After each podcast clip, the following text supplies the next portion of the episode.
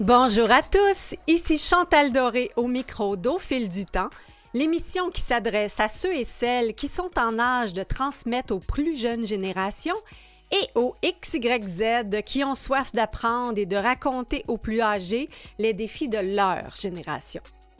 On peut tellement apprendre les uns des autres qu'on serait fou de se passer des liens intergénérationnels.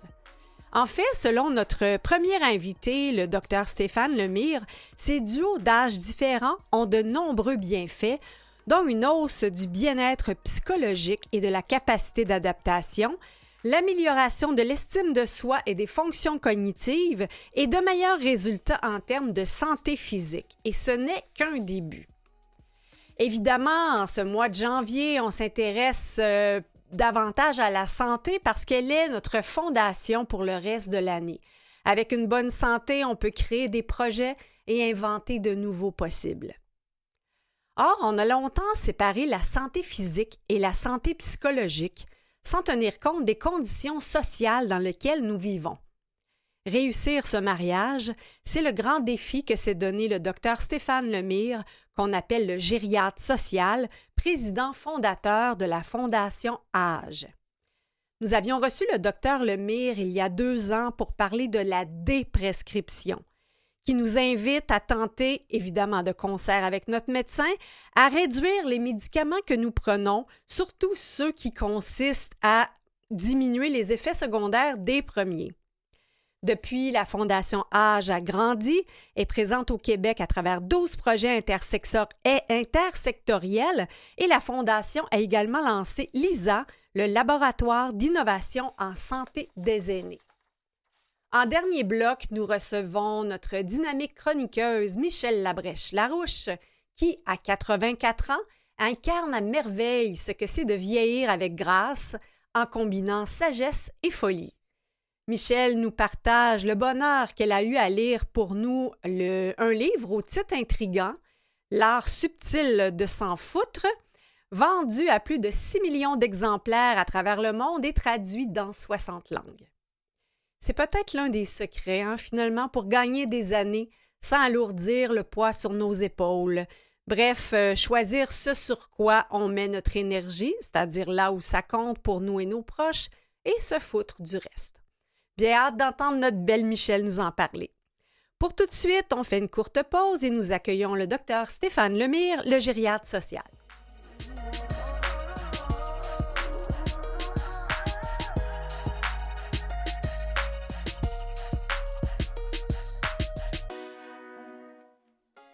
Bienvenue au docteur Stéphane Lemire, le gériatre social euh, qui, ma foi, euh, depuis euh, quelques mois est très présent sur les réseaux sociaux et je suis son compte avec beaucoup d'intérêt et je suis heureuse de vous faire découvrir ses travaux aujourd'hui. Bonjour, docteur Lemire. Bonjour. Ce que vous faites est tellement nécessaire. Félicitations. Merci il faut, dire que euh, entre euh, ce que a été la gériatrie sociale il y a plusieurs, euh, plusieurs années, bientôt faire dix ans, en ce que ça a été, puisque c'est maintenant, hein, le, le, gériatre social, c'est moi, oui, mais c'est toute une équipe à la fondation ici. Il y a, huit personnes, là, moi inclus, qui, qui se préoccupent de bien vieillir. Puis, à travers les douze équipes, évidemment, il y a beaucoup, beaucoup, beaucoup de personnes qui sont en lien direct avec des milliers et des milliers d'années. Donc, euh, je ne suis qu'une petite partie de ce qu'est la gériatrie sociale maintenant. Mais ça me fait plaisir d'être avec vous. Oui, bon, on avait eu l'occasion de vous recevoir il y a deux ans là, pour parler de la déprescription. Et mm-hmm. euh, vraiment, euh, quand, quand, on voit le nombre euh, de, pilules qui sont prises par un, nombre quand même assez effarant de personnes âgées, c'était un sujet qui était important de, de, de discuter. mais là, bon, avant de prescrire. On, veut travailler sur avant de prescrire et on a trois blocs euh, ensemble pour euh, vraiment voir de quelle manière on peut travailler sur euh, les facteurs psychosociaux qui aident à un vieillissement harmonieux.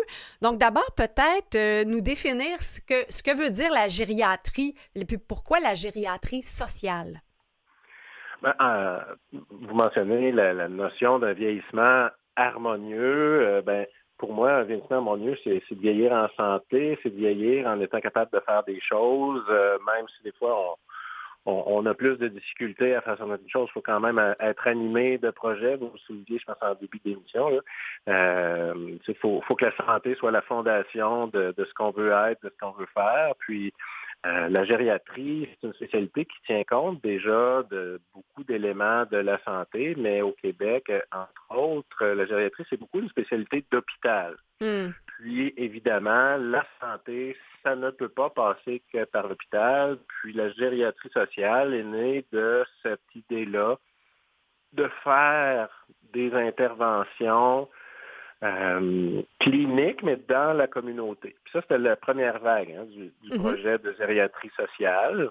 Euh, dans les années 2014, 15, 16, j'allais visiter des personnes chez elles pour voir, y a-t-il un potentiel à, agir avant l'hôpital, mm. avant qu'il soit trop tard? Ça semble évident, mais je voulais euh, prendre le pouls des gens dans, leur milieu. Fait que j'ai commencé à faire ça euh, de cette façon-là. Je me suis basé dans un organisme qui chez qui il y avait des préposés d'aide à domicile qui connaissaient mhm. bien les aînés. Puis eux, ben, je les ai formés à reconnaître des problèmes euh, potentiels. Puis c'est comme ça que la gériatrie sociale est née, avec ces alertes-là qui provenaient de ce qu'on appelle maintenant les sentinelles.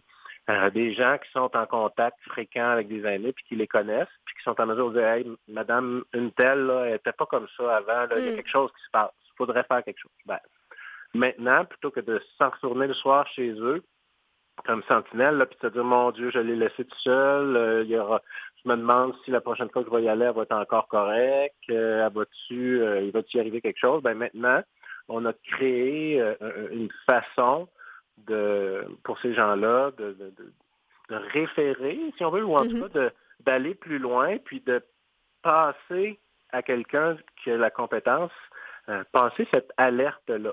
Faire le pont avec... faire le pont, puis c'est sûr qu'au départ, comme gériatre, euh, je jouais un peu tous les rôles, mais comme on n'est pas beaucoup de gériatres au Québec, ça ne nous mm. fait pas, euh, c'était difficile d'imaginer de mettre ça à l'échelle.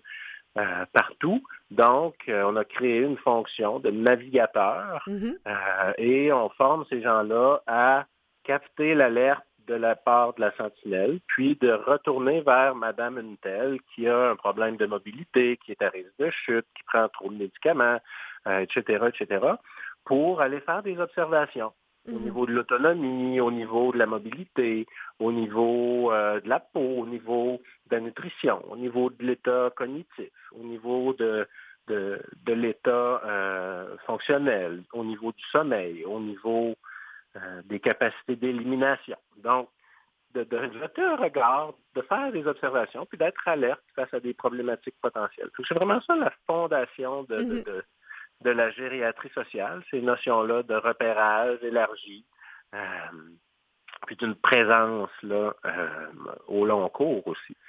Euh, donc, vous avez déjà, vous avez déjà 918 sentinelles qui ont été formées? Ben c'est ça. Comme je disais, on, est on est rendu nombreux là, à la fondation. Puis je suis pas toujours celui qui a les chiffres les plus à jour. mais euh, je sais qu'on a formé là, euh, à travers les projets de, gériatrie sociale. Il y a, plusieurs euh, projets, vous en avez mentionné 12. Là-dessus, il y en a 6 qui sont financés par le ministère de la Santé, puis qui intègrent une personne clinique du CIS du CIUS. Ce serait normalement des infirmières. C'est un peu difficile actuellement là, de recruter des infirmières pour faire ça. Oui, partout. Hein.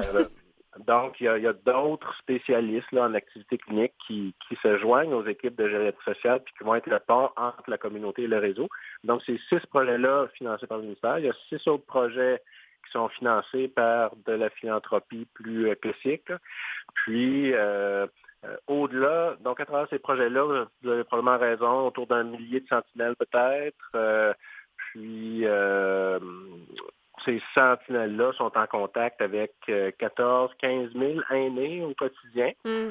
Et quand on regarde les données qu'on a euh, qu'on a accumulées, ben c'est euh, dans les six projets, là, principalement du ministère, on, a rejoint 3 000 aînés qui ont eu des interventions directes, souvent des interventions multiples, un lien avec des cliniciens, un lien avec des organismes communautaires, avec des gens mm-hmm. qui sont quand même d'aider. Donc, c'est vraiment une belle façon là, de, de, rejoindre des gens qui ont des besoins, qui, chez qui on, on, ferme ou on, vient empêcher l'espèce de cercle vicieux de vieillissement accéléré, mm. là, de s'installer, puis de, d'aboutir à l'hôpital des mois ou des, des années plus tard. Donc, euh, c'est un peu ce qu'on, fait. Bref, on, rejoint beaucoup de monde. D'ailleurs, les, les, formations sentinelles sont ouvertes à tous. Oui, oui, c'est ce que c'est ce que j'allais vous, vous dire. J'ai vu ça qu'on peut euh, qu'on peut prendre cette formation-là, qu'on peut s'inscrire. Exact. Euh, c'est, on peut s'inscrire à ces formations-là sur la page Facebook là, ou le site web de la Fondation Âge. C'est, accessible. Là.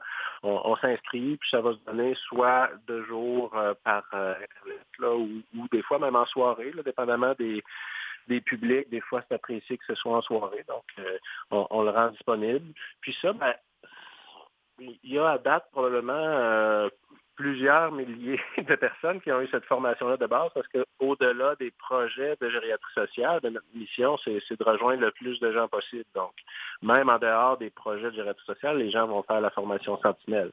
Beaucoup mm-hmm. de proches aidants hein, viennent voir, euh, s'occupent d'un aîné, veulent en savoir plus, veulent être mieux outillés pour euh, appuyer leur euh, aider. Donc, euh, on, offre ces formations-là gratuitement.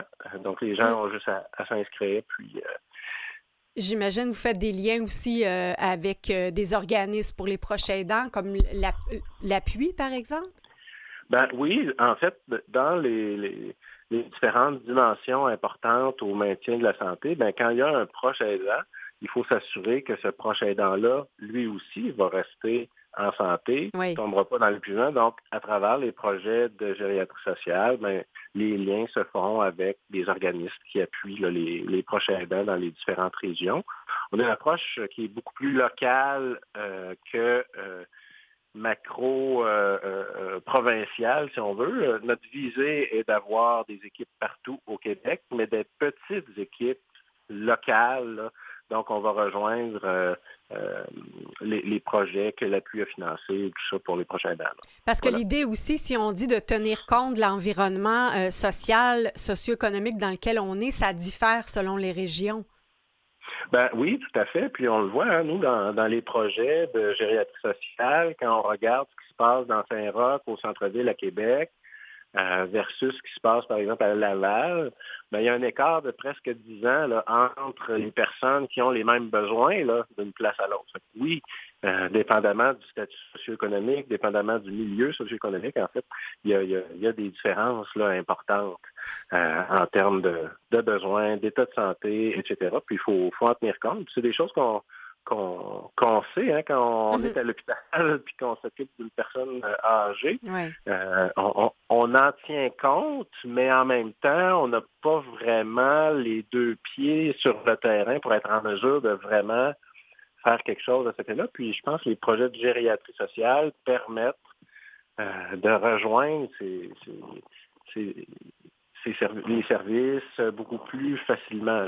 Donc, on va faire euh, une courte pause, euh, docteur Lemire, puis ensuite, je vais vous entendre sur cet écart-là de, de 10 ans euh, dont vous avez parlé, puis la différence entre vieillissement normal et accéléré. On revient. Parfait. Merci.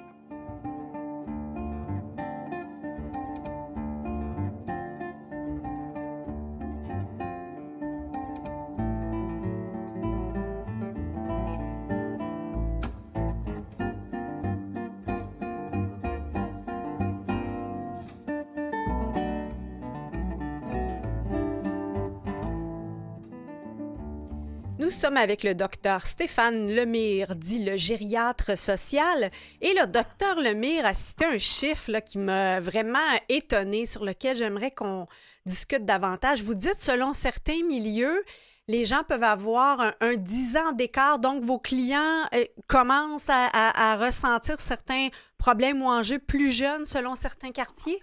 Oui, ben, les, personnes qui, bénéficient des, des, services des équipes de gériatrie sociale euh, quand on regarde ce qui se passe dans un milieu euh, urbain plus défavorisé comme le centre-ville euh, à Québec versus Laval, un milieu plus de banlieue, un milieu peut-être moins qui fait face à, de moins grandes difficultés socio-économiques, ben, on, remarque un écart. puis là, je j'ai en tête 10, c'est peut-être 8, c'est peut-être 9, c'est peut-être 11, mais, quand, même, on regarde la moyenne d'âge des gens qui ont les, des besoins, ben c'est ce qu'on constate. Puis ça, ben, c'est à la base même de ce qu'est la gériatrie sociale.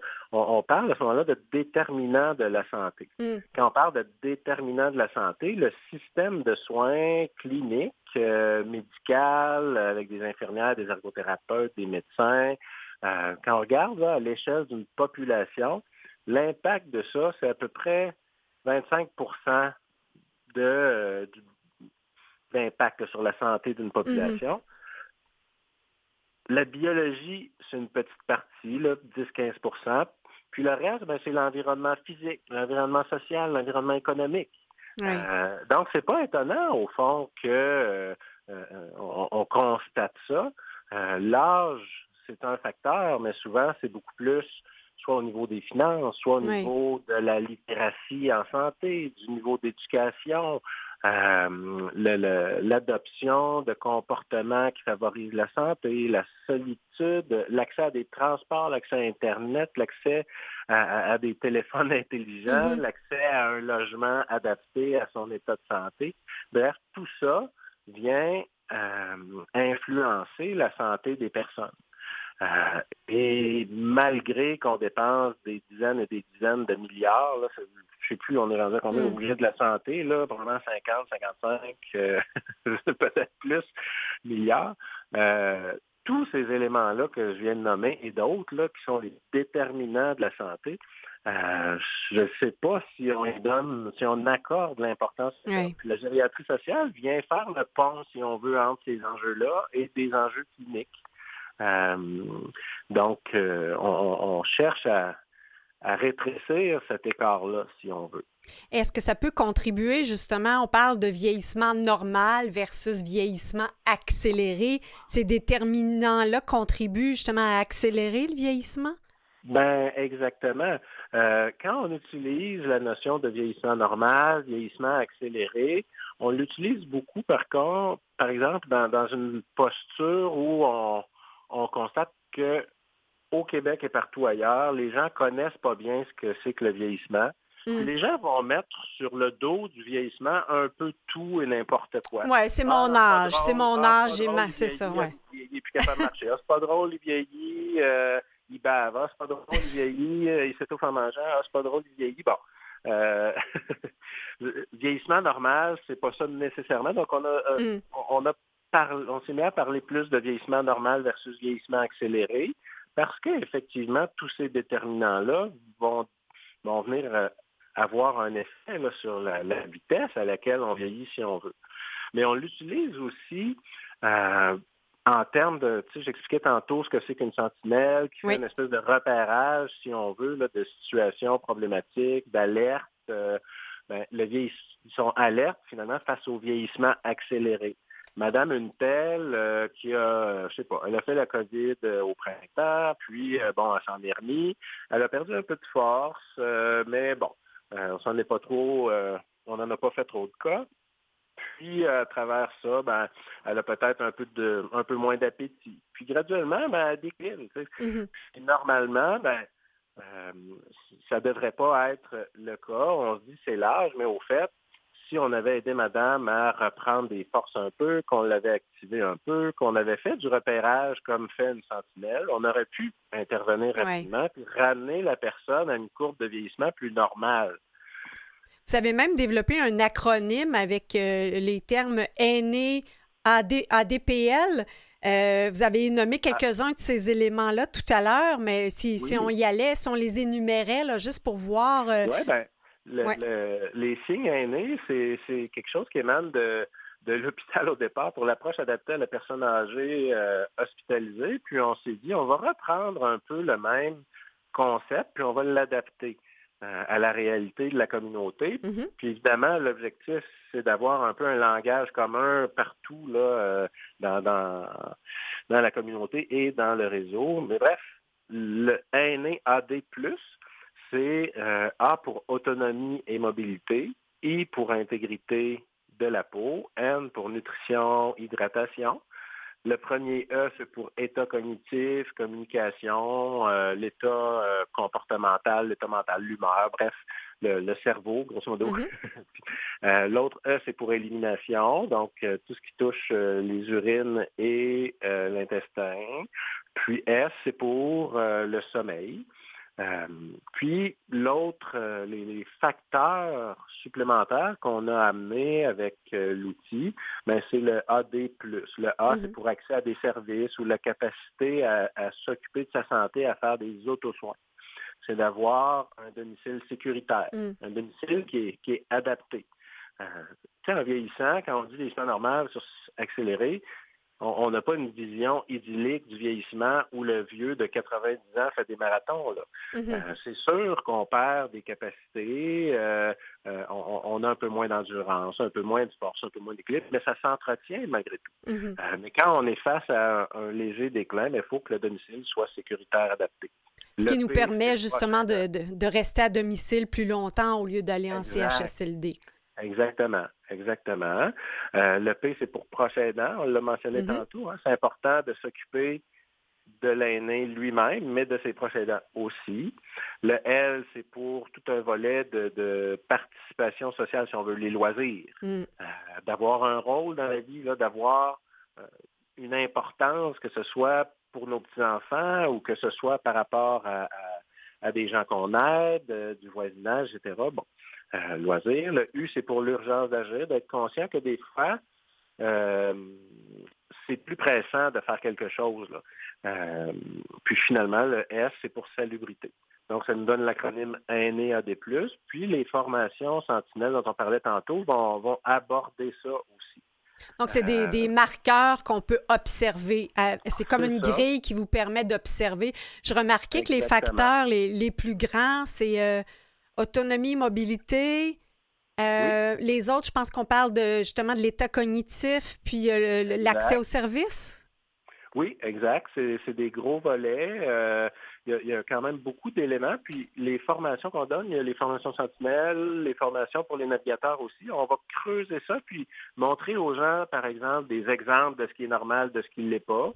Euh, et mm. aussi, euh, qu'est-ce qu'on peut faire pour soutenir ou favoriser l'autonomie, favoriser euh, un état cognitif qui se préserve, etc. Euh, donc, cette grille-là, cet outil-là sert à, orienter un peu toute la, la réflexion. C'est pas une grille à cocher, c'est pas un score avec des points. c'est juste une façon de penser la santé touche à toutes les dimensions importantes. Si on veut être en santé, il faut s'occuper d'un peu de tout ça. Euh, quelqu'un qui est à risque de chute parce qu'il mm-hmm. n'y a pas beaucoup de force, ben, s'il ne mange pas assez de protéines, il n'y en aura pas plus des forces, même s'il mm-hmm. fait de l'exercice. Donc, il faut combiner à la fois l'activité physique puis la mobilité, mais travailler la nutrition pour avoir assez de protéines pour faire quelque chose. Ce que je trouve... Euh, oui, Non, mais ce que je trouve aussi intéressant, c'est que vous, vous euh, vous vous basez sur des sentinelles, mais vous responsabilisez aussi les, les actuels et, ceux à venir parce que sur votre euh, page Facebook et, sur votre site Internet aussi, je vois qu'il y a des fiches, par exemple, prévenir les chutes dans les escaliers, mm-hmm quoi faire en cas de canicule, euh, les bienfaits des, liens intergénérationnels dont j'ai parlé en intro. Donc, on, mm-hmm. soi-même, comme, euh, comme personne âgée, on est en mesure d'agir tout de suite euh, avant que ce soit quelqu'un d'autre qui observe qu'on a des ben, décalages. exactement, mm. exactement. la vision derrière tout ça, c'est un aîné en santé qui s'occupe de sa santé. Mm-hmm. C'est pas juste, on n'a pas nécessairement, on n'a pas toujours une posture. Euh, ah, un aîné, ça fait donc pitié, il faut s'en occuper. avant tout, on veut des aînés qui sont conscients, qui peuvent avoir un impact sur leur propre santé. C'est ça qui m'avait amené à mm. écrire en 2019, là, à publier en 2019 le livre, Vieillir la belle affaire. C'était dans cette optique-là de dire aux gens, regardez, vous avez, euh, euh, vous pouvez là avoir, euh, vous avez un pouvoir d'agir sur votre santé. Voici des éléments qui peuvent vous garder en santé, etc. Bref, on, travaille beaucoup ça. Avec la gériatrie sociale, on s'occupe peut-être d'aînés un petit peu qui ont un peu plus de besoins. Donc, on, on est moins dans l'auto-soin au départ, mais notre souhait, c'est éventuellement d'habiliter les gens à mieux prendre soin de leur santé. Euh, j'aime beaucoup sur le site Internet, on parle de contrer le, beige de la vieillesse et votre rapport annuel est super coloré, c'est vraiment bien fait.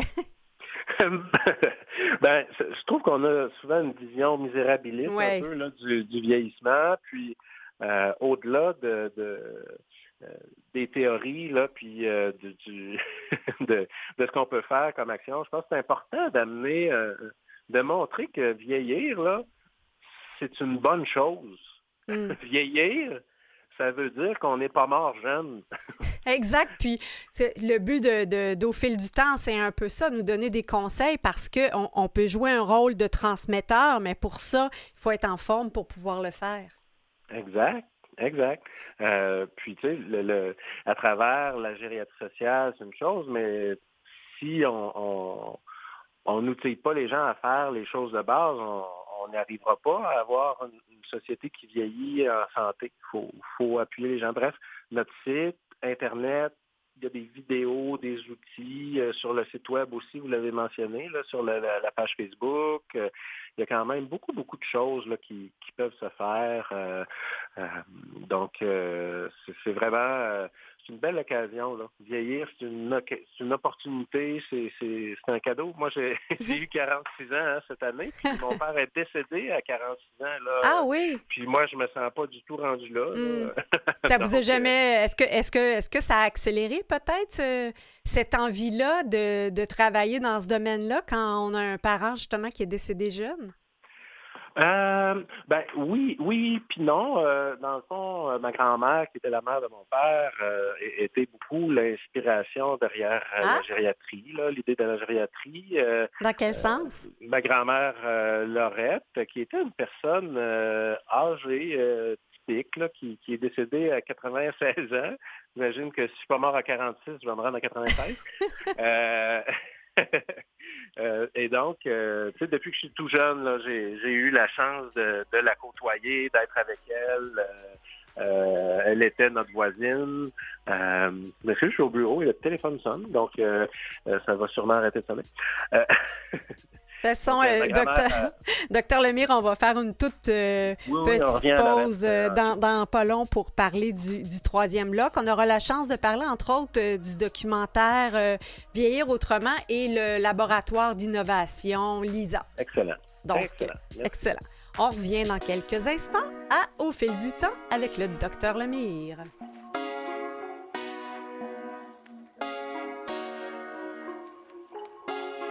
Ici Jeannette Bertrand. Vous écoutez l'émission Au fil du temps avec Chantal Doré. On parlait de sources d'inspiration. En voilà une euh, qui est toute une inspiration pour beaucoup d'aînés. Jeannette Bertrand, merci beaucoup pour la présentation. Euh, docteur euh, Lemire, vous, vous nous parliez juste avant la pause de votre grand-mère Laurette.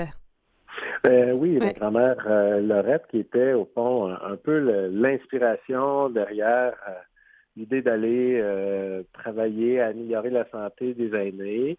Euh, c'est une personne qui, qui, a, qui, a, eu une vieillesse, euh, somme toute, en, en, assez bonne santé, malgré des problèmes de santé, de maladies chroniques, la prise de médicaments, etc. elle a eu la chance de, de, de belle vie. Moi, depuis que je suis tout petit, euh, j'habitais à côté de chez elle. Elle m'a aidé à faire mes devoirs. Euh, j'ai été bon à l'école peut-être par sa faute. Euh, et donc, j'ai pu faire mes études en médecine. bref, grand-mère Lorette, donc, a, été beaucoup... je me disais souvent, comment comment faire pour qu'il y ait plus de Lorette? comment faire pour que qu'on comment on peut ajouter de la vie aux années des gens comme grand-mère Lorette a eu mm. euh, de la vie dans les années qu'elle a eues? Euh, c'est vraiment ça qui est, qui, est, à la base. Puis j'en parle peut-être davantage. vous, vous évoquiez tantôt le, documentaire Vieillir autrement, qui est mm-hmm. disponible euh, gratuitement sur ici tout.tv. c'est disponible en ligne. Donc, Vieillir autrement, j'aborde un, peu ce, bagage-là. Il y a même un retour dans le temps. Là, euh, je suis retourné euh, dans mon village natal faire un petit pèlerinage avec euh, l'équipe du documentaire. Donc, je pense que les gens qui écoutent votre émission vont, vont aimer ça s'ils ne l'ont pas déjà vu. Là. La maison où Laurette, vous supervisez les devoirs et tout. Exactement. Bien, on remercie Laurette d'avoir insufflé cette passion-là en vous, ce qui vous a emmené de Laurette à créer Lisa. Alors, qu'est-ce que LISA? Le, LISA, euh, c'est un acronyme là, pour Laboratoire d'innovation en santé des aînés. Euh, à travers les activités de la Fondation Art, à travers les projets de gériatrie sociale, euh, on, a vu beaucoup de, possibilités d'innovation. soit spontanées ou soit par l'identification d'un d'un trou là, dans l'offre de service, mm-hmm. si on veut.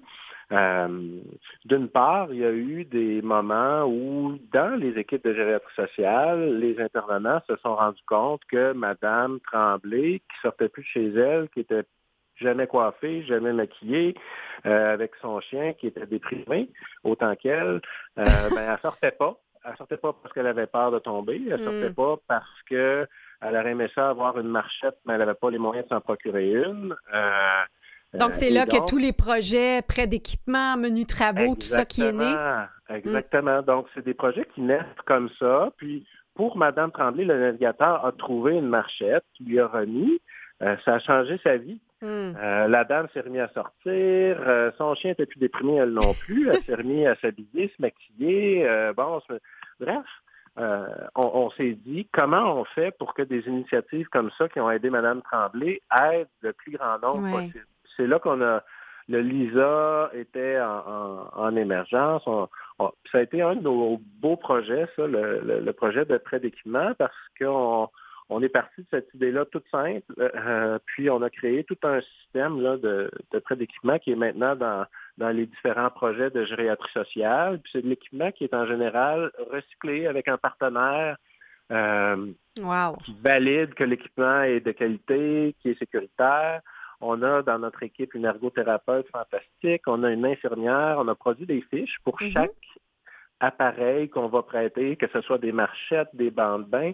Tu sais, c'est des choses qui sont disponibles là, en vente libre. Là. Si on va à la pharmacie, mm-hmm. on peut s'en acheter une marchette ou un déambulateur les gens, des fois, choisissent de faire l'épicerie à la place. Mm. Parce que les gens n'ont pas tous les moyens de se procurer ces choses-là, même si c'est pas euh, toujours des milliers de dollars. Euh, et donc, puis en plus, il existe partout dans, dans, les résidences pour aînés, dans, dans, les milieux de vie des gens, des, équipements qui sont pas mis en valeur parce mm. que, bon, la personne est décédée, elle peut plus les utiliser ou est partie dans une autre institution, puis a laissé derrière elle ces appareillages-là. Euh, Donc, vous assurez de créer le lien là, pour... Euh, Exactement. Exactement. C'est vraiment l'idée derrière euh, J'entendais... du LISA. J'entends. Je lisais aussi une collaboration avec les, tout ce qui est paramédic, qui, que eux aussi fassent partie de cette euh, vigilance-là? Effectivement, la, paramédecine euh, communautaire, je pense que c'est quelque chose qui est, qui est amené à se développer au Québec. On est un peu en retard, je pense, là-dessus. Mais ceci dit, la volonté est là de faire en sorte que les, les ambulances ne servent pas juste à hmm. amener des personnes à l'urgence euh, si le problème n'est pas un problème urgent moi, quand j'ai fait ma formation de, en gestion à, Londres, euh, dans les années 2006-2008, euh, on, allait à l'urgence là-bas, là, hmm. c'était pas à moitié mort, oublie ça. Euh, non, maintenant, on, le voit que c'est quasiment comme un transport pour certaines personnes. Ben, c'est ça. Hmm. Puis, le, avec une formation adéquate, l'intervenant paramédical peut déterminer si une personne nécessite des soins urgents, mais là, s'il n'y a pas besoin de soins urgents, mais de soins demain matin, euh, ou d'une supervision, ou d'une prise en charge, il se tourne vers qui? Parce mm. qu'actuellement, on a ce qui est ouvert, c'est la trajectoire de l'ambulance vers l'urgence, euh, mais le paramédic, qui est dans le milieu de vie de la personne, quand mm. il va répondre à l'appel, il voit tout. Oui. C'est une richesse incroyable qu'on ne met pas à profit, là, un peu comme les préposés d'aide à domicile qui mhm. voient tout, mais qu'on ne met pas à profit.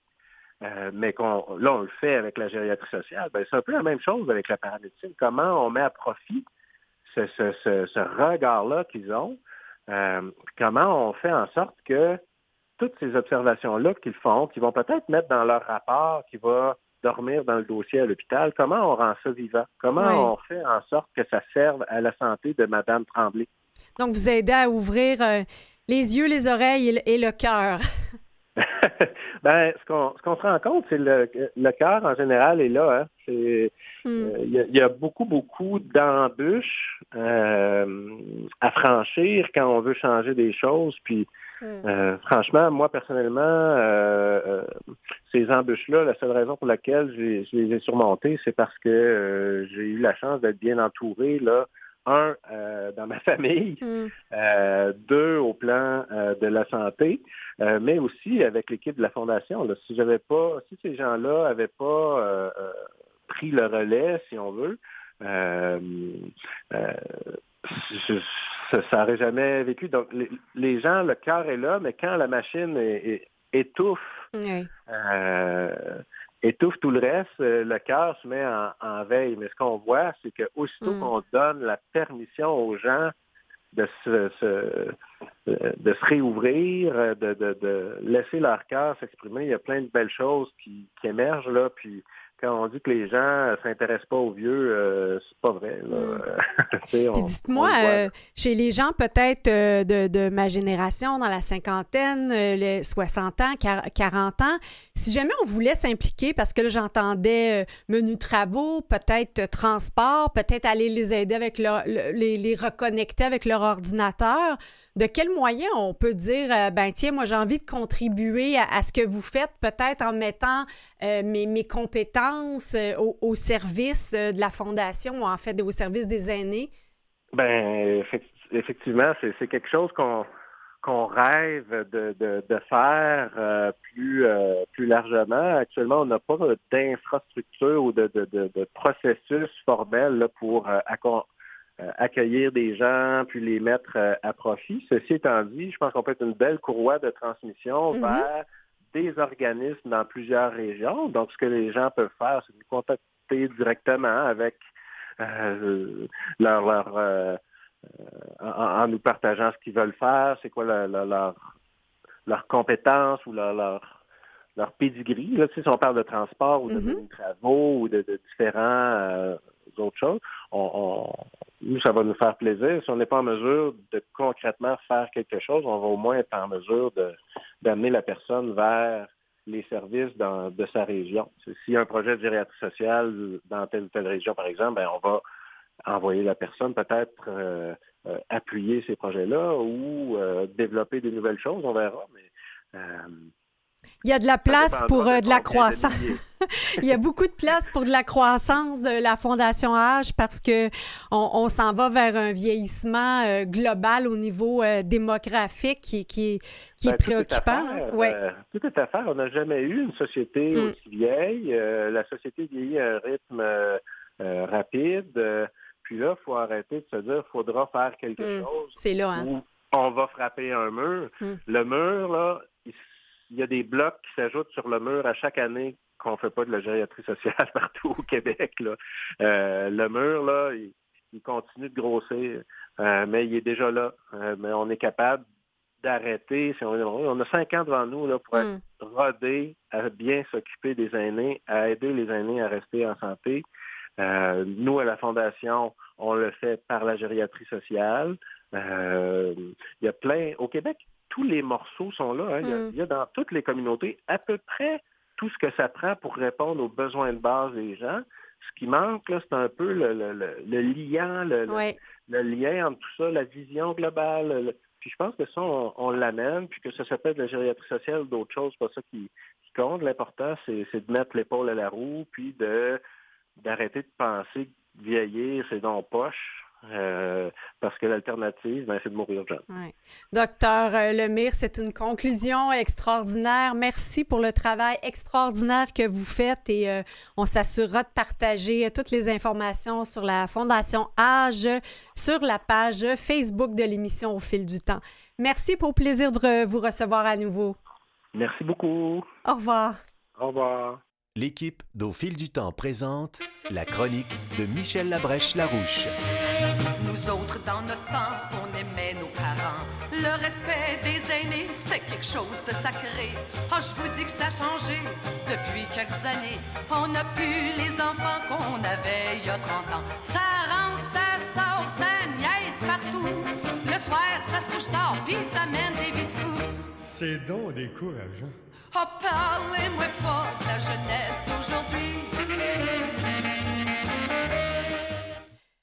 C'est un grand plaisir de recevoir à nouveau Michel Labrèche-Larouche qui de nouveau nous parlera d'un livre qui a attiré son attention. Et je vous invite, chers auditeurs, à écouter les autres chroniques euh, de Michel qu'on peut retrouver sur la page Internet de l'émission à canalem.vusevoix.com. Nous sommes également présents sur les plateformes de balado-diffusion Apple Balado, Google Podcast et Spotify. Bonjour, Michel. Bonjour, Chantal. Quelle belle journée! oui, ben écoute, là, c'est un livre au titre, ma foi, fort intrigant et qui a intrigué plus de 6 millions euh, de, de, de lecteurs dans une dizaine de pays a traduit en 60 langues euh, L'art subtil de s'en foutre. Mais qu'est-ce que ce livre? oui, écoutez, ben moi, je pense qu'en cette saison des, euh, des résolutions, il faut prendre celles qui sont le mieux adaptées à nos propres, adaptées à nos propres valeurs. Mm. Puis c'est pas aussi simple qu'il y paraît. Il faut parfois se faire aider, comme ce livre d'ailleurs. Et euh, c'est et puis, est-ce que vous voulez que je vous parle de l'auteur pour voir à quel point il peut être crédible? Ben oui, j'imagine, pour hein? avoir eu autant de lecteurs. Euh, ah, c'est assez impressionnant. Hein? Mhm. Et puis ça, c'est l'aspect pratique. Il a écrit le livre sur le même sujet, beaucoup plus élaboré, mais ça, c'est vraiment un guide. Alors, euh, son auteur, Mark Manson, il est né en 84, il est américain et diplômé en relations internationales et affaires à l'Université de Boston. Il a été musicien, il est maintenant blogueur, auteur, entrepreneur et conférencier. OK, c'est un Y, lui-là. là. Pardon? C'est de la génération Y. oui, c'est probablement ça. Moi, je mélangerais des générations. J'ai assez de supporter la mienne. et, ça a été quoi, lui, son, son inspiration de, d'écrire un livre avec un titre aussi, on, pourrait dire, irrévérencieux? ben, c'est-à-dire qu'il a été musicien puis il a raté. Ah. Et, alors ça, et ça, c'est l'aspect pour moi, un des plus importants de son livre, c'est que d'apprendre de ses échecs. C'est hmm. là qu'on apprend le plus. C'est pas quand ça va tellement bien qu'on apprend le plus. Hmm. Et puis, euh, moi, pourquoi j'ai choisi ce livre, c'est que ça arrive qu'on se demande si on est sur son bon chemin de vie. Des fois, mm-hmm. on se fait influencer, il y a les circonstances, tout ça. Alors, pourquoi ne pas faire un bilan de soi-même de temps en temps?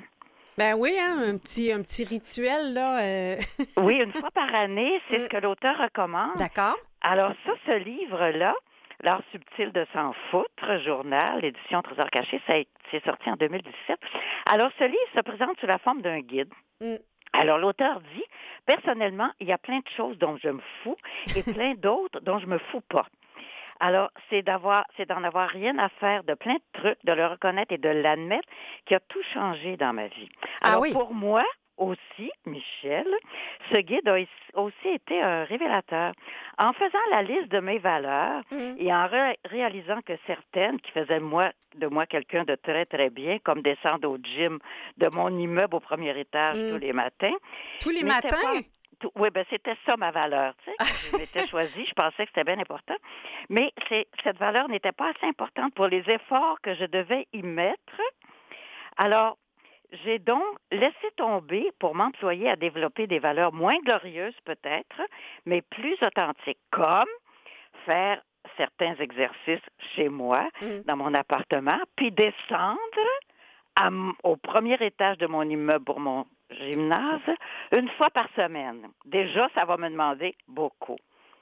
Mais en fait, ce qu'on comprend, c'est que le, la valeur qui est derrière ça, c'est de prendre soin de soi, mais qu'on peut l'ajuster à notre réalité et à, nos envies. Exactement, mm. parce que c'est important que ça nous ressemble. Mm-hmm. c'est important que ça nous ressemble. Autrement, on le fera pas. C'est Mhm. c'est finalement le sort des résolutions de, de début d'année, c'est que c'est trop difficile ou que ça nous ressemble pas surtout. C'est pas codé pour nous. C'est ça, exactement. Alors, euh, puis l'auteur, ce que j'ai aimé de cet auteur-là, c'est qu'il veut moins, puis ça, c'est ce qui fait qu'il est à contre-courant des livres de psychopathes. euh, qu'on connaît, ça veut dire qu'il veut moins parler de succès que de la façon de surmonter ses peines et ses échecs. Mm, mhm. Pour ce faire, c'est ce que j'ai dit, notamment convertir ses souffrances en outils. Mm. Oui. Alors, euh, l'auteur, il donne pas des recettes de bonheur. À chacun et à chacune de trouver les siennes. Et c'est ça, pour moi, qui est le plus original. Vraiment, là, euh, de, de, de tout ce qui a été fait. Puis moi, je suis une amateur de livres de psychopop. Euh, finalement, j'en ai lu toute ma vie. Et euh, ça, Ce- celui-là, m'a il- beaucoup intéressé parce que Mm. tu as du travail à faire. C'est pas lui qui te donne les recettes. Oui. Tu sais, puis t'as, t'as, bon, l'éventail de tes valeurs. Ce qu'il faut que tu fasses, un plan d'action. En tout cas, moi, j'ai beaucoup aimé ça, puis ça m'a déjà aidé. J'en parlerai l'année prochaine pour voir. oui, c'est ça. On pourra faire un, un an plus tard. Oui, euh, un, qu'est-ce un que- bilan de mes résolutions de l'année précédente. Ben, il y, a, il y a le terme du livre, hein, on dit s'en foutre. Et euh, moi, je suis curieuse d'entendre un peu comment on le vit parce qu'on dit souvent, on dit, euh, même dans votre jingle, on parle de la jeunesse, euh, de, parlez-moi pas de la jeunesse d'aujourd'hui, mais on dit souvent, ah, les gens maintenant sont plus individualistes, ils se foutent des autres. Donc, qu'est-ce, c'est quoi la différence entre se foutre versus être responsable? là? Ben, écoutez, je veux dire, euh, on est finalement responsable de soi. On n'est pas responsable de ce qui nous arrive, puis ça, Jean-Paul Sartre l'avait déjà dit, Mm. mais on est responsable de ce qu'on en fait, par exemple. Et puis, il y a dans les phrases clés du livre, il y en a une que j'aime beaucoup. Si tu veux être aimé, aime. Mm. Si tu veux être apprécié, apprécie. Si tu veux être respecté, respecte. Mais moi, mon point, et le point de ce livre, c'est qu'on s'en fâche souvent dans les fleurs du tapis Mm. et qu'on attache de l'importance à des choses qui n'en ont pas pour Oui. nous ou qui n'en ont tout simplement pas. Puis ça, faut être assez... Puis, puis moi, je me suis trouvée bien honnête Mm. de reconnaître que ça me tente pas de descendre le matin à mon gymnase qui est au premier étage, même ça, et de reconnaître que c'est pas très beau parce que je me serais je me serais plus valorisée en disant ouais oui Michel tu descends au Mhm. gymnase tous les matins, mais je le tiendrai pas. Je ne tiendrai pas, mais il faut que je tienne, par exemple, de faire mes exercices euh, qui me prennent 10 minutes dans mon appartement. Ça, je vais le faire. Oui. Tu vois? Alors, c'est, à mon avis, ce que j'ai compris et ce que je comprends, ce que je comprends pour moi-même, c'est d'être honnête envers soi-même et d'être juste envers les autres. Et puis, il y a, il y a une phrase aussi que, que j'aime beaucoup qui dit vaut mieux que d'être haï pour ce que tu es qu'être aimé pour ce que tu n'es pas Oui. au fond. Alors, je veux dire, puis tu sais, je veux dire, il y a, il y a une autre phrase que j'aime aussi et euh, que je trouve dans, dans mes papiers, là. Euh, mon Dieu, le- le- je la trouve pas. Bon, en tout cas, mais il y en a d'autres que j'aime. Oui, il y en avait une, euh, là, la conscience de soi est comme un oignon. Ah, ça, c'est le fun. Ça, j'aime ça beaucoup. La conscience de soi est comme un oignon. Il y a beaucoup de couches. Plus tu les épluches, plus tu risques de te mettre à chialer à des moments inappropriés. Alors, de te demander pourquoi est-ce que je me suis fourrée là-dedans. Non, non, mais c'est ça l'affaire, Ouais, tu sais, qui m'a amené des problèmes, qui m'a, qui a été épouvantable. Alors ça, c'est, c'est important quand tu réfléchis à ta vie, à savoir parce que souvent on est, on, on est, on est en partie responsable de ce qui nous arrive. Souvent, et puis c'est ça, en réfléchissant et puis en pensant à tes échecs puis à tes affaires les pas plus belles que tu as faites, là, de savoir pourquoi, pourquoi j'ai été amenée à ça. Tu sais, Ben, notre part à nous dans ça. c'est Parce ça. que c'est ça, tout à l'heure, on disait on est responsable, on n'est pas responsable. Donc, quelle, quelle partie dire ça, je suis responsable, ça m'appartient, puis quelle autre dire ben ça, effectivement, j'applique l'art subtil de m'en foutre. Oui, c'est ça. Parce que, tu sais, on perd beaucoup de temps des affaires qui nous, qui, qui nous intéressent pas, qui nous appartiennent pas, qui nous concernent pas. Hmm. Ça, faut l'admettre, là. Et alors, je veux dire, puis plus tu es bien avec toi-même, plus tu es généreuse envers les autres, finalement. Tu sais, moi, quand des périodes où je me sens bien, là, je suis très, j'écoute les autres, je suis généreuse, je suis plus bienveillante. Oui. tu sais, euh, que quand je suis en maudit contre moi-même et contre le monde entier, en fait.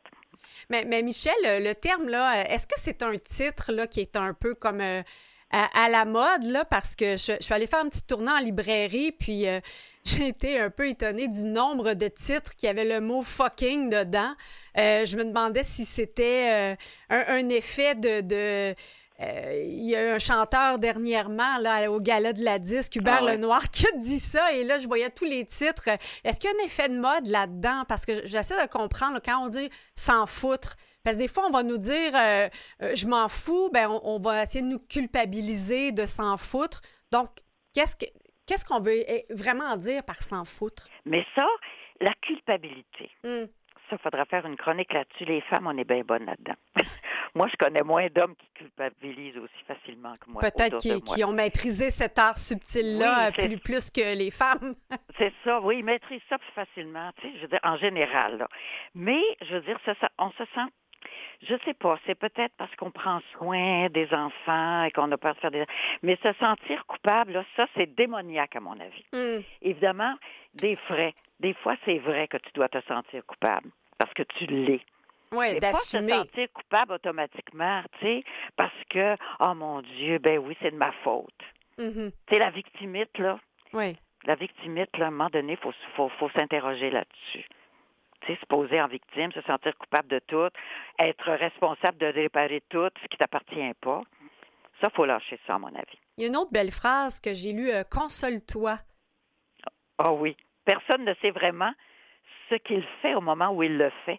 Tout le monde parle simplement de sa meilleure intuition du moment. Tout le monde parie simplement sur sa meilleure intuition du moment. Puis c'est vrai. Je veux dire, tu fais ce que tu peux à ce moment-là. Hmm. Puis, des, puis euh, habituellement, c'est la meilleure chose à faire là, parce que tu le sens. Et puis, si tu n'as pas fait ta bonne affaire, ben, tu t'interroges puis tu fais attention les prochaines fois. Mais de toute façon, l'apprentissage de la vie, c'est quelque chose, moi j'ai 84 ans, puis mm. j'apprends encore, tu sais, puis je fais encore mes bêtises, puis je fais encore mes erreurs, mais euh, autrement, ça serait peut-être un peu plate si on, si on, savait tout. Hein? Mais cette phrase-là nous aide peut-être aussi à comprendre pourquoi nos proches peuvent avoir certaines certains comportements, on peut se dire qu'en général, les gens ne, parlent, ne partent pas avec la volonté de, nous faire suer. Là. Ils ont une bonne intention euh, qui, malheureusement, parfois tourne, mal. Oui. Mais ça, je veux dire, il faut être capable de se parler aussi. Mm-hmm. Je veux dire, euh, c'est ça. Je veux dire, c'est très important que la communication soit très, très ouverte avec les gens autour de soi, surtout ceux avec qui tu vis, surtout avec ceux que tu aimes, d'être honnête. L'honnêteté envers soi-même et envers les autres. Quand c'est ça, là, je veux dire, disant, bon, ben, donc, je me suis trompée, je m'en excuse, tu sais? Oui. Ou, tu sais, je veux dire, c'est quand tu es honnête envers toi, mais je me répète parce que je trouve que c'est important, quand tu es honnête envers toi et envers les autres, il n'y en a pas de problème. Ben Michel, c'est tellement une belle euh, conclusion. On se retrouvera euh, prochainement pour un, autre livre que euh, vous aurez lu pour nous. Merci beaucoup. Merci de notre rencontre aussi. C'est toujours très agréable. Oui, Michel, à, bientôt. Michel Labrèche-Larouche nous parlait de l'art subtil de s'en foutre. Et on revient dans quelques instants.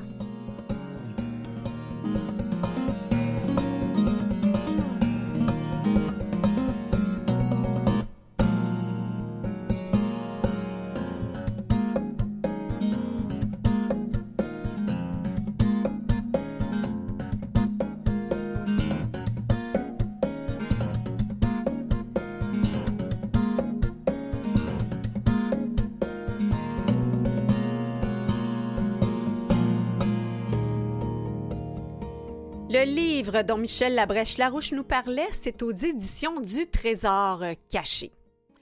Je souhaitais souligner une initiative pour les personnes âgées ou tout simplement celles qui aiment papoter, qui vient de la chaîne de supermarché Jumbo qui est présente en Hollande et en Belgique. Alors, question pour vous, chers auditeurs. Lorsque vous faites vos courses à l'épicerie, Êtes-vous du genre à le faire rapidement en coup de vent ou vous aimez prendre votre temps à travers les allées, discuter avec le caissier ou la caissière? Alors, cette chaîne de supermarchés euh, Jumbo a décidé de créer deux expériences différentes. Donc, des caisses rapides pour ceux qui sont pressés et d'autres caisses qu'on appelle le slow checkout pour ceux qui veulent faire un brin de jasette à la caisse. Donc, on a formé les, commis, les caissiers, les caissières à prendre du temps parce qu'on a constaté que malheureusement, pour certaines personnes, c'est le, seul temps qu'on a euh, euh, dans notre semaine avec qui on peut jaser. Donc, bravo à Jumbo pour euh, cette initiative et j'espère que ça saura inspirer nos supermarchés. Un gros merci à nos invités cette semaine, le docteur Stéphane Lemire, dit le gériatre social. On va sur leur site de la Fondation Âge. Merci à Michel Labrèche Larouche pour son livre qu'elle a lu pour nous, en fait, L'art subtil de s'en foutre. Un gros merci à notre équipe, Mathieu Tessier en régie, Catherine Bourderon à la recherche, Jean-Sébastien Laliberté, chef diffusion technique. La semaine prochaine, Éric Simard, chercheur en vieillissement, et Jean-François Nadeau pour un tout nouveau livre qui s'appelle Saltan, chronique du nouveau monde. Mes chers auditeurs, j'espère que nous aurons le plaisir d'être ensemble la semaine prochaine et rejoignez-moi sur notre page Facebook au fil du temps à Canalem. Portez-vous bien, je vous embrasse. Bye bye.